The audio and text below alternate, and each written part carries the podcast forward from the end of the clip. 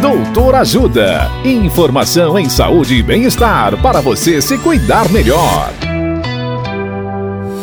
Nesta edição do Doutor Ajuda, vamos saber mais sobre estrabismo. A médica oftalmologista doutora Flávia Luz nos fala sobre os sintomas do estrabismo. Olá, ouvintes. Os sintomas do estrabismo variam muito de acordo com a idade em que ele aparece. Em crianças mais velhas e em adultos, o principal sintoma é diplopia, ou seja, enxergar duas imagens. Outros sintomas comuns são cansaço, dor de cabeça e problemas de visão. Já em crianças menores, pode não ter nenhum sintoma.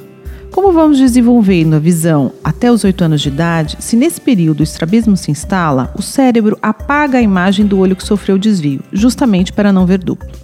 Se isso não for tratado adequadamente e no tempo correto, pode ocorrer perda de visão de forma irreversível.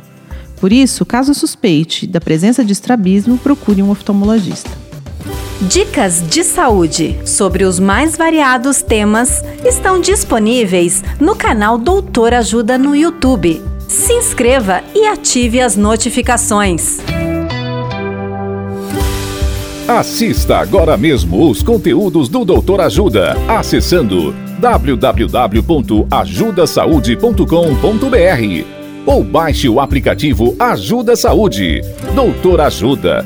Informações confiáveis em saúde e bem-estar para você se cuidar melhor.